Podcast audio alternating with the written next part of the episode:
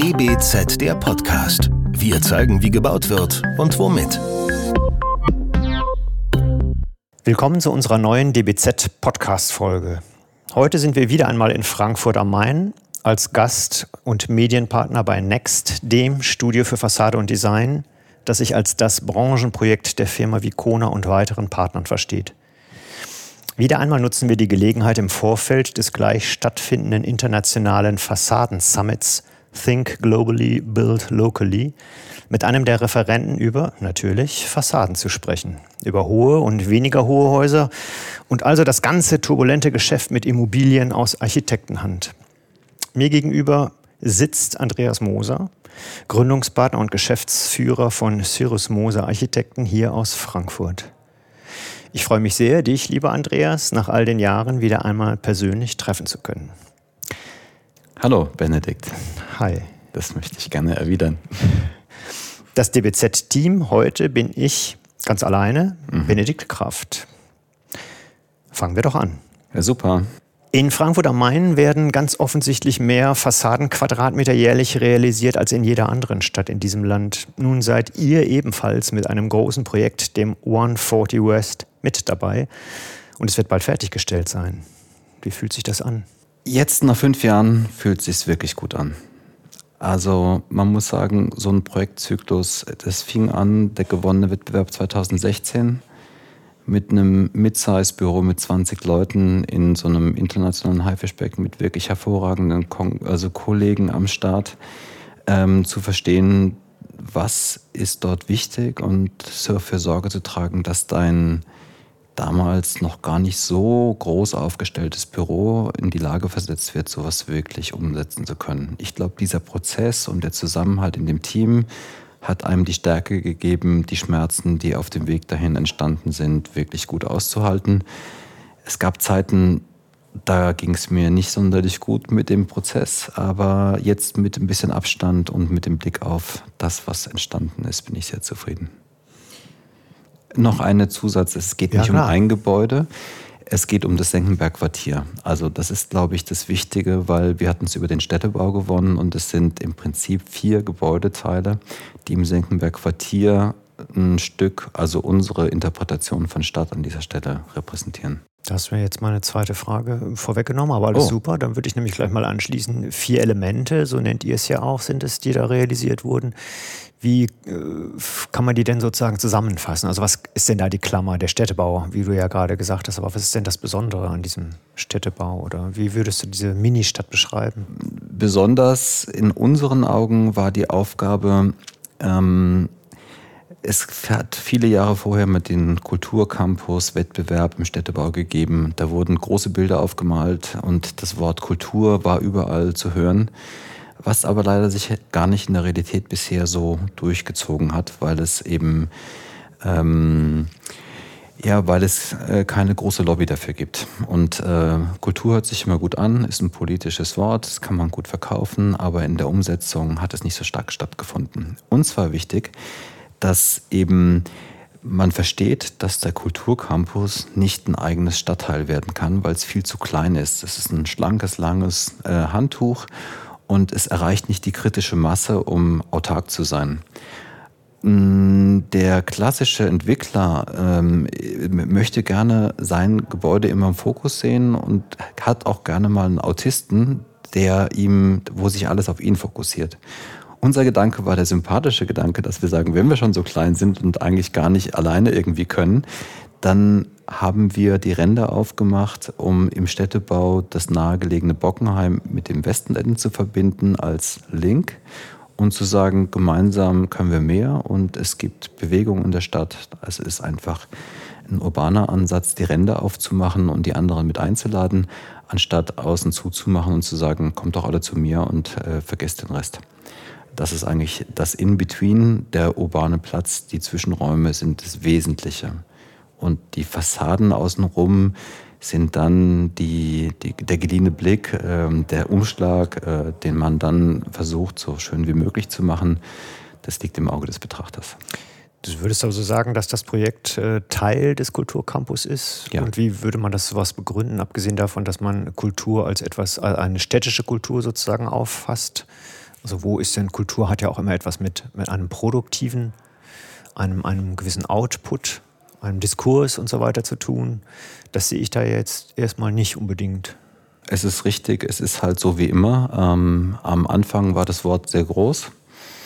Äh, in der Umsetzung ist das Ergebnis, dass wir im Senckenberg-Turm, ehemals 99 West, es geschafft haben, den Eigentümer, der seine Mitarbeiterkantine im Erdgeschoss haben wollte, davon zu überzeugen, dass er an dieser prominenten Stelle eigentlich den städtischen Raum damit okkupiert, dass die Leute die Gläser mit Milchglasfolien, mit Milchfolien zukleben, aber dass da nichts stattfindet. Und das ist eigentlich die Verantwortung, die wir haben, dafür Sorge zu tragen, dass in dem Prozess ähm, das entstehen, das Maximum an dem entstehen kann, was wir regeln können.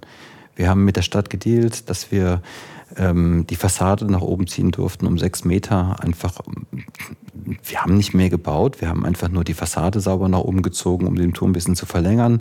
Haben aber angeboten, dass wir den Bauherrn überzeugen würden, dass der da unten rausgeht und dass wir eine Kulturveranstaltungsstätte, also eine Eventfläche ähm, generieren, die eben für wer dann auch kommt und das für sich in Anspruch nehmen möchte, dass das dort stattfinden kann. Mhm. Das ist dann der öffentliche Part quasi. Wenn man ganz ehrlich ist, es ist nicht so viel, wie ich es mir gewünscht hätte, ja, aber ja. es ist äh, die Wahrheit, die quasi entsteht durch den Verlauf eines Projektes.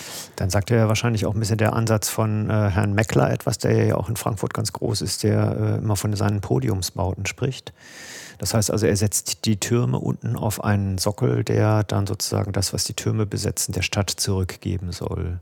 Was, glaube ich, bei einigen Arbeiten von Herrn Meckler gleich gut funktioniert, bei anderen auch nicht. Es kommt halt mal dann darauf an, wie es dann am Ende betrieben wird. Ja, aber das werden wir bei eurem Projekt ja sehen.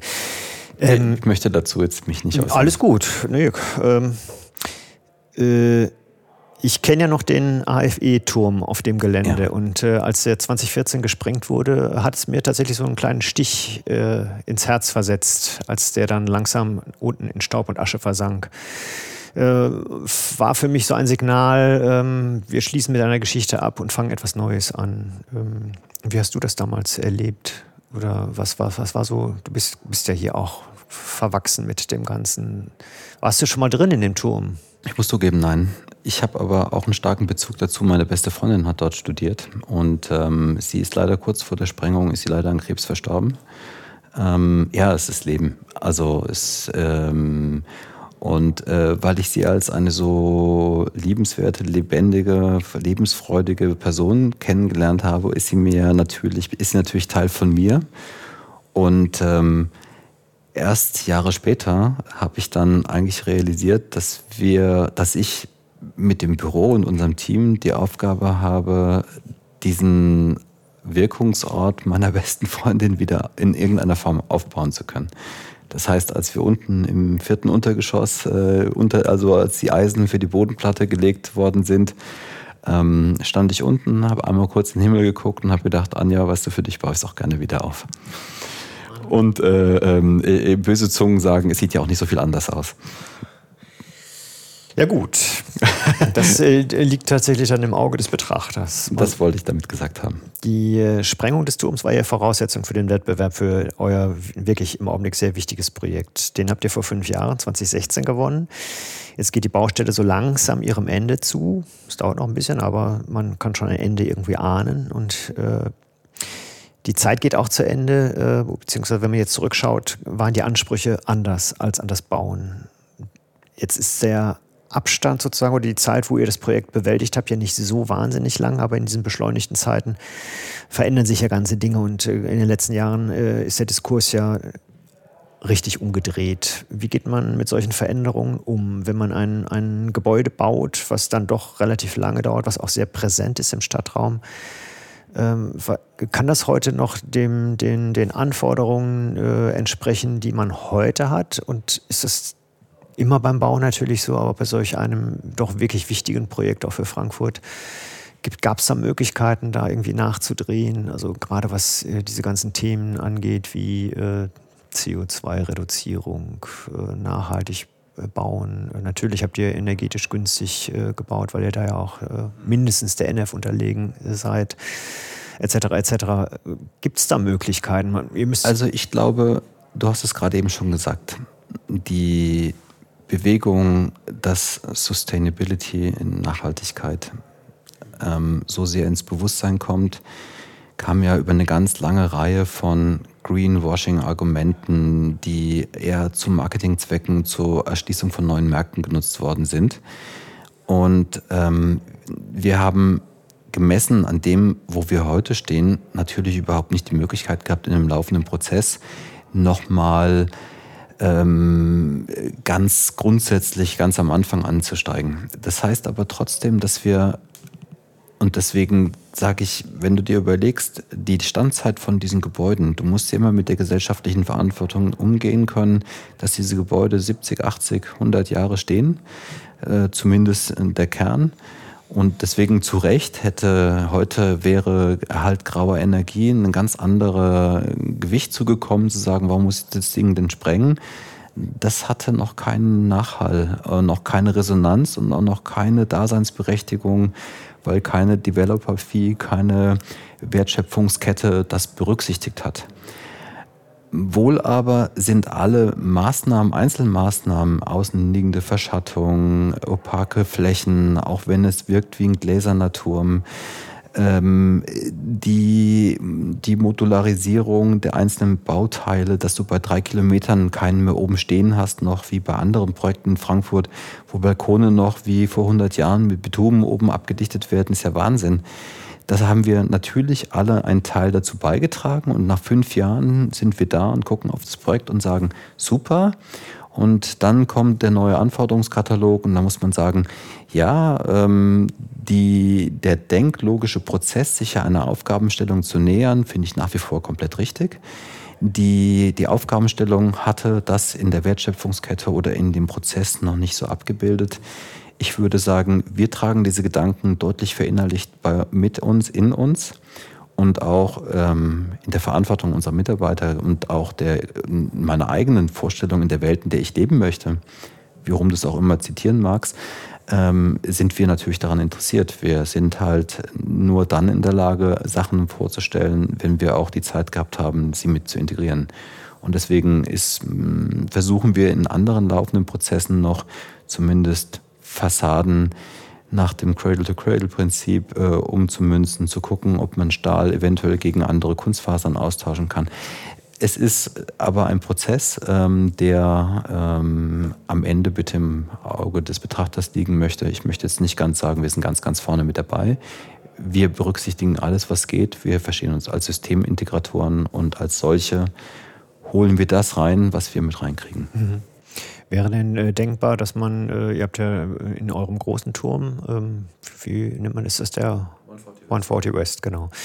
Äh, da habt ihr Hotel und Wohnen. Ist es denn denkbar, dass man unten aus dem Hotel auch Wohnen machen kann? Mm, ist so nicht vorgesehen im Programm. Es wäre grundsätzlich Rein möglich. Von der Struktur des Gebäudes. Grundsätzlich ist es möglich. Wir haben ja unterschiedliche Lobbys.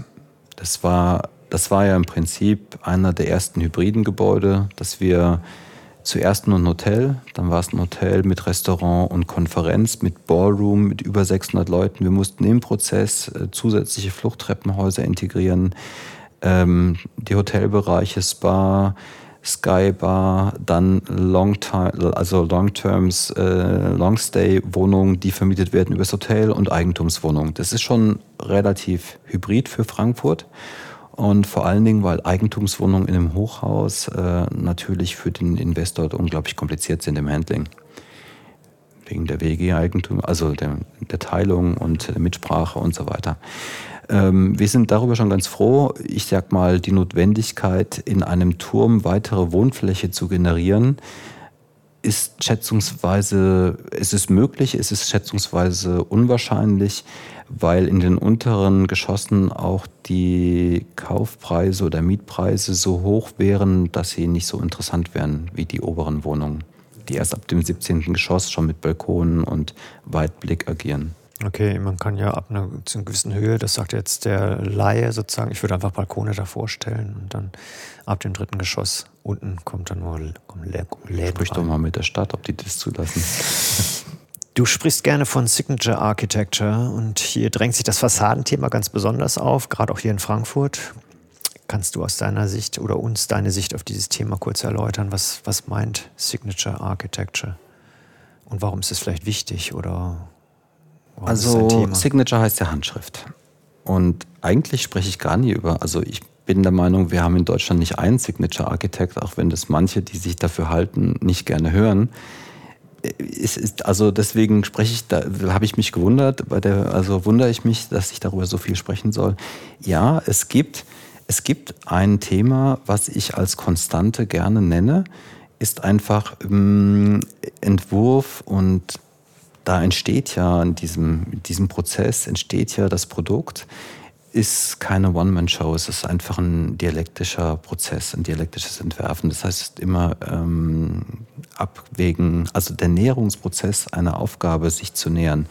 Das ist am ehesten die Konstante, dass man die richtigen Parameter setzt, die man in dem unsichtbaren Programm später wieder ablesen kann aber nie so vordergründig. Deswegen, Signature zielt ja auf eine wiedererkennbare äußere Handschrift ab, bei der ich sagen würde, ich bin Zwilling, ich liebe unglaublich viele verschiedene Möglichkeiten. Ich kann mich gar nicht auf eine festlegen. Es gibt eine Bandbreite, die sollte ausgewogen, ruhig, rhythmisch, nicht zu ordentlich, nicht zu unordentlich, nicht zu egozentrisch, äh, ja, einfach langlebig sein, aus meiner Sicht. Und die ausgewogene Darstellung, die suchen wir in unseren Projekten, kann aber auch von wirklich ganz geradlinig äh, bis auch mal parametrisch schräg sein. Das heißt also, du würdest äh, eine klassische Handschriftenarchitektur ablehnen, weil dir das nicht äh, zeitlos genug ist, weil Zeitlosigkeit spricht ja auch dafür, dass man das Gebäude in 50 Jahren noch liebt oder noch anschauen kann. Und ich würde jetzt mal äh, so. zu den. Äh, äh Entschuldigung, da haben wir vielleicht ein Missverständnis. Für mich ist es so, ähm, äh, Signature Architects gibt es vielleicht weltweit zehn, also 15. Mal Beispiel. Ja, ich sag mal Zaha UN, Saha, äh, ich würde sagen, Frank Gehry. Äh, Frank Gehry. Ich meine, selbst Herzog de Meuron ist unglaublich divers Oma ja. ist divers. Aber letzten Endes denkt, erkenne ich auch in MVRDV oder ich, wie sie heißen. Das ist mir eigentlich jetzt auch, ich muss jetzt nicht, Big hast du auch immer wieder ein Prinzip hinten dran, das immer wieder also neu interpretiert, aber vom Grundsatz erkenntlich ist. Ja, und ich meine, die spreaden ihre Ideen dann und die werden von ganz vielen Leuten aufgesogen. Ähm, das sind Signatures. Ähm, eine klare, erkennbare Handschrift in Form von Schweizer Strenge, geradlinig, wie auch immer, auch das gibt es, aber die verstehe ich nicht als Signature. Das ist einfach äh, eine Strömung, die ist bei vielen von Berlin bis in die Schweiz, bis in die nordischen Länder überall zu sehen. Aber nach deinem etwas äh, sehr theoretischen und für mich vielleicht nicht nachvollziehbaren Einstieg auf meine ja. Frage gerade, würde ich jetzt aber doch nochmal fragen, brauchen wir äh, solche erkennbare Architektur, also dass man äh, ein Gebäude sozusagen als ein bestimmtes Gebäude erkennt? für die Stadt oder ist es eigentlich egal? Es müssen die Gebäude einfach nur äh, gut aussehen, wie auch immer, aber ohne jetzt äh, in den Stadtraum hineinzurufen? Es ist nicht von, es ist behindert nichts. Es passiert oft leider nicht. Selbstverständliches, gut gemachte Architektur ist immer ein Augenschmaus. Äh, es kann den Leuten einfach ein gutes Gefühl dort geben, an dem Platz zu sein. Es, es spiegelt, also es, es geht ja nie direkt, sondern es geht immer nur indirekt. Also ähm, es begünstigt ein Verhalten von Menschen, aber es kann nicht direkt aktiv beeinflussen. Und insofern darf man den Stellenwert der Architektur mit der Wirkung auf den Menschen nicht überinterpretieren, sondern einfach nur immer sich zum Ziel machen, mach so, dass es am besten dort steht, keinem wehtut und wenn es einem nach zehn Jahren auffällt und sagt, ich bin zehn Jahre dran vorbeigegangen, aber irgendwie ist das Ding immer noch cool, ist immer noch cool. Dann würde ich sagen, ja, das geht mir oft mit so ganz alten Gebäuden, die kurz vorm Abriss stehen. Mir so, hey, ist eine coole Kiste ich warte mal, bis sie abreißen, dann kann ich es wieder aufbauen. Nein, aber das heißt, ich nehme Anleihen äh, gerne überall. Gestaltungsfreiheiten, Fassadenentwurf, das schließt vielleicht ein bisschen daran an. Also ich frage mich manchmal, ob es Grenzen gibt für Gestaltungsfreiheiten im, im, Fassadenentwurf. Also der Trend geht ja durch das parametrische Entwerfen und durch die ganzen neuen Tools, die wir haben, durch neue Materialien und so weiter, immer mehr zu einer gewissen Exzentrik auch der Gebäude das schließt jetzt vielleicht auch tatsächlich an das an, was ich vorhin auch mit Signature Architecture meinte, aber was, ich, was wir beide unterschiedlich sozusagen äh, interpretiert haben. Ähm, was sagen die Auftraggeber? Soll, soll man mehr äh, in den Stadtraum hineinrufen? Also brauchen wir das noch, was wir in den letzten 20 Jahren sozusagen gebaut haben? Also die goldenen, die schiefen, die schrägen, die verdrehten Türme, die äh, explodierenden Häuser? Oder ist das eher äh, ein rückläufiges Thema? Wie würdest du das sehen? Wir sind ja heute hier auch zum Thema Nachhaltigkeit. Das, die, der Formalismus trägt dazu jetzt nichts bei. Also kannst du machen, wie du willst. Ich finde, das ist eine Frage, ähm, ich kann es so beantworten, also ich sehe unser One 40 West jetzt nicht als wir sind Signature, sondern das ist ein gut gemachtes Gebäude. Das, ich kenne den ganzen Wertungsprozess, ich kenne unseren Anteil, den Teil des Auftraggebers. Ähm, du weißt, es gibt Wettbewerbe, es gibt sozusagen äh, Überarbeitungsphasen und es gibt Möglichkeiten, klarzumachen, was man selber möchte. Es ist nicht immer, also es ist ein Prozess und der ist auch in Ordnung. Das ist ähm, ähm, Signature, es hängt davon ab. Es gibt zum Beispiel in China oder in Asien entstehen wahnsinnig aufregende Gebäude und wirklich super tolle Gebäude. Und das werden wir auch, werden wir, in, sag ich mal, sehen wir immer wieder in Zeitschriften, auf den Plattformen. Ähm, da gibt es eine ganz starke Idee dahinter, was sie damit erreichen wollen. Die wollen ihren Status zeigen, sie wollen zeigen, dass sie vorne sind, sie haben eine Idee damit und es gibt einen Mehrwert für diese Architektur. In Deutschland haben wir oft und speziell in Frankfurt sind wir zahlengetrieben. Das bedeutet, dieser große Wurf ist, ähm, ist nur äh, ein Kostenfaktor und ein Unsicherheitsfaktor und deswegen ist der noch nicht so stark nachgefragt. Das kommt mit jüngeren Generationen, kommt der Wunsch nach stärkerem Ausdruck auch. sehen wir jetzt bei neuen Gebäuden, hier Omniturm, ähm, der Grand Tower, unser Gebäude. Das fängt jetzt erst an, dass das äh, in den, ins Augenmerk gerät. Mm.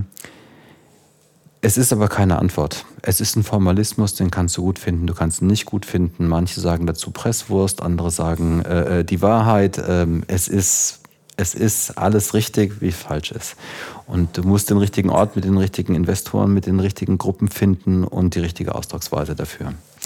Jetzt fiel das Stichwort ja Sustainability gerade. Ihr wollt über alle, nämlich Sustainability-Diskurse hinaus und auf die Idee aufbauend, dass Verantwortung bei jedem Einzelnen liegt, also nicht bloß bei den Architekten, vor allem, äh, wie du mal gesagt hast, unangestrengte, lebensbejahende Architektur entwerfen und realisieren. Was können wir uns darunter vorstellen? Was ist eine unangestrengte, lebensbejahende Architektur? Kann man das in Sätze fassen oder muss man das ist erstmal ein gutes zeigen? Leitbild. Ja, steht ja, das bei euch oben über, über der Bürotür. Sei ja, genau, das ist unsere, ist unsere Bibel. Ähm, ja, nein, ich meine, es ist so, ähm, ich sag mal so, ich glaube schon, dass man spürt, wessen Geisteskind man betritt. Und ob es strenger oder Akzeptanz und Vielfältigkeit und Offenheit repräsentiert, das sind unterschiedliche Sprachen. Am Ende entscheidet aber nicht das Haus, äh, wie, wie es bewohnt wird, sondern der Bewohner entscheidet darüber. Und den können wir ja gar nicht bestimmen. Nein, du würdest damit sagen, dass äh, Architektur tatsächlich äh, keine Stimmung äh, doch, evozieren kann? Doch, natürlich. Also entscheidet das Haus doch auch über eine Stimmung, oder? Ich würde sagen, bezogen auf Urbanität, was wir alle ja immer so, sag ich mal, als diesen Überbegriff, von dem wir alle nicht genau wissen, was es ist, aber jeder will es haben, wenn wir den in uns rumtragen, da würde ich sagen, das Ding kann in irgendeiner abgerockten, keine Ahnung, Vorstadt oder irgendwo kann es viel urbaner zugehen, als in einer super geleckten, total toll gebauten Stadt, die aber nicht in der Lage ist, ihre Gesellschaft so zu tragen, dass das Urbane, was wie ich darunter verstehe, dort gezeigt wird. Und äh, die Urbanität ist eine Geisteshaltung. Und die Architektur kann das begünstigen, aber nicht aktiv formen. Sie trägt dazu bei, auf jeden Fall. Und das ist unsere Verantwortung. Sieht man manchmal ein bisschen anders. Also es wird ja viel, gerade mit dem Thema Baukultur darüber gesprochen, wie stark Architektur wirkt. und dass die Architekten sich doch da auch sozusagen dran messen lassen müssen, wie Städte sozusagen äh, negativ auch auf ihre Bewohner wirken können, weil die Architektur eben nicht gelungen ist. Also nicht, vielleicht nicht lebensbejahend oder uninspiriert oder keine ich, Ahnung. Ich glaube, dass viele Menschen gar nicht Bescheid wissen über den Prozess, das Kräftefeld zwischen Invest, Entwicklung, Vermarktung und dann einfach nur stumpf Teil der Stadt sein. Und ähm, es wird oftmals der Architektur eine Rolle zugeschrieben, dass sie verantwortlich ist für äußere Umstände, weil es einfach ist. Es ist aber nicht so einfach. Also es gibt ganz, ganz viele Häuser, die, da wohnen tolle Leute drin, die können viel mehr als ein ganz tolles Haus. Und wenn es auch von uns ist, aber natürlich bei uns sind auch nur ganz tolle Menschen, aber du weißt, was ich meine. Ne? Ja, also ich glaube, wenn es darum geht, dass das, was wir alle haben wollen, eine lebenswerte europäische Stadt ist, sogenannt urban, durch Dichte, durch wie auch immer, dann ist die Nutzungsmischung, der Austausch, die Begegnung und das soll ein Haus begünstigen. Es soll es nicht verhindern, es soll es einfach machen, die Leute sollen Spaß daran haben, aber die Menschen verändern sich auch. Da kommen wir zum Schluss. Was kommt nach dem großen 140 West Projekt? Wie reagiert ihr auf das schnelle Wachsen müssen in den letzten Jahren und was kommt danach? Professionalisieren. Also es ist so, ähm, versuch deine Identität nicht zu verlieren. Versuch einfach deine, also das, was uns antreibt, ich weiß, man möchte jetzt gerne klarer hier, ähm, wir machen jetzt nur noch CO2-neutral oder wie auch immer. Nein, ich glaube, es ist einfach, für mich ist es keine größeren Projekte, nicht mehr Reputation, nicht mehr Geld, nicht mehr Menschen, nicht ins Ausland. Das ist alles egal. Es ist meine Lebenszeit, die ich gerne damit verbringe, diese Gedanken in einem Team dazu zu nutzen, um vernünftige Häuser zu planen, die hoffentlich eine Mehrheit von Menschen dazu bewegt zu sagen, oh wow, hier verbringe ich meine Zeit gerne. Das Wachsen hat natürlich auch viel mit Professionalisierung zu tun, mit einer gesellschaftlichen Verantwortung, finanziellen Verantwortung deiner Mitarbeiter gegenüber, denen du gerne eine Perspektive bieten möchtest. Das bedeutet, du brauchst eine zweite Führungsebene. Du musst dich permanent neu erfinden. Du nimmst Partner mit an Bord. Du musst ein Leitbild entwickeln. Du darfst nicht zu irgendeinem beliebigen Klitsche werden, die jede, jede Woche einen neuen Claim ausspricht und sagt, jetzt rennen wir für BIM, morgen rennen wir für Bream, dann DGMB und dann machen wir, äh, keine Ahnung, äh, äh, begrünte Fassaden und jetzt bin ich nur noch Holzhybrid und nee, es ist einfach, das, was ich vorhin sagte, ist, ich möchte gerne ein Umfeld äh, schaffen, in dem die Leute, die bei uns arbeiten, so offen sind, sich permanent fortbilden, diese Prozesse integrieren in unsere Gebäude und mehrheitlich andere damit glücklich machen. Super. Danke. Vielen Dank für das Gespräch. Ich bin sehr gespannt auf deinen Vortrag gleich, in dem es um das Urbane, um Verantwortung, Spaß am Entwurf und Wettbewerb und auch um Projekte von guten Kollegen gehen wird. Mhm. Das war die BZ, der Podcast. Ich sag Tschüss. Ich danke dir, Benedikt. Sehr gerne. Das war DBZ, der Podcast. Wir zeigen, wie gebaut wird und womit. Entwickelt wird der Podcast von der gesamten DBZ-Redaktion. Wenn ihr unsere Arbeit unterstützen möchtet, könnt ihr das am besten, indem ihr unser DBZ-Magazin abonniert und unserem Podcast fünf Sterne verleiht. Der DBZ-Podcast wird von unserem Tonmeister Lynn Meisenberg abgemischt. Mehr Informationen dazu auf dbz.de.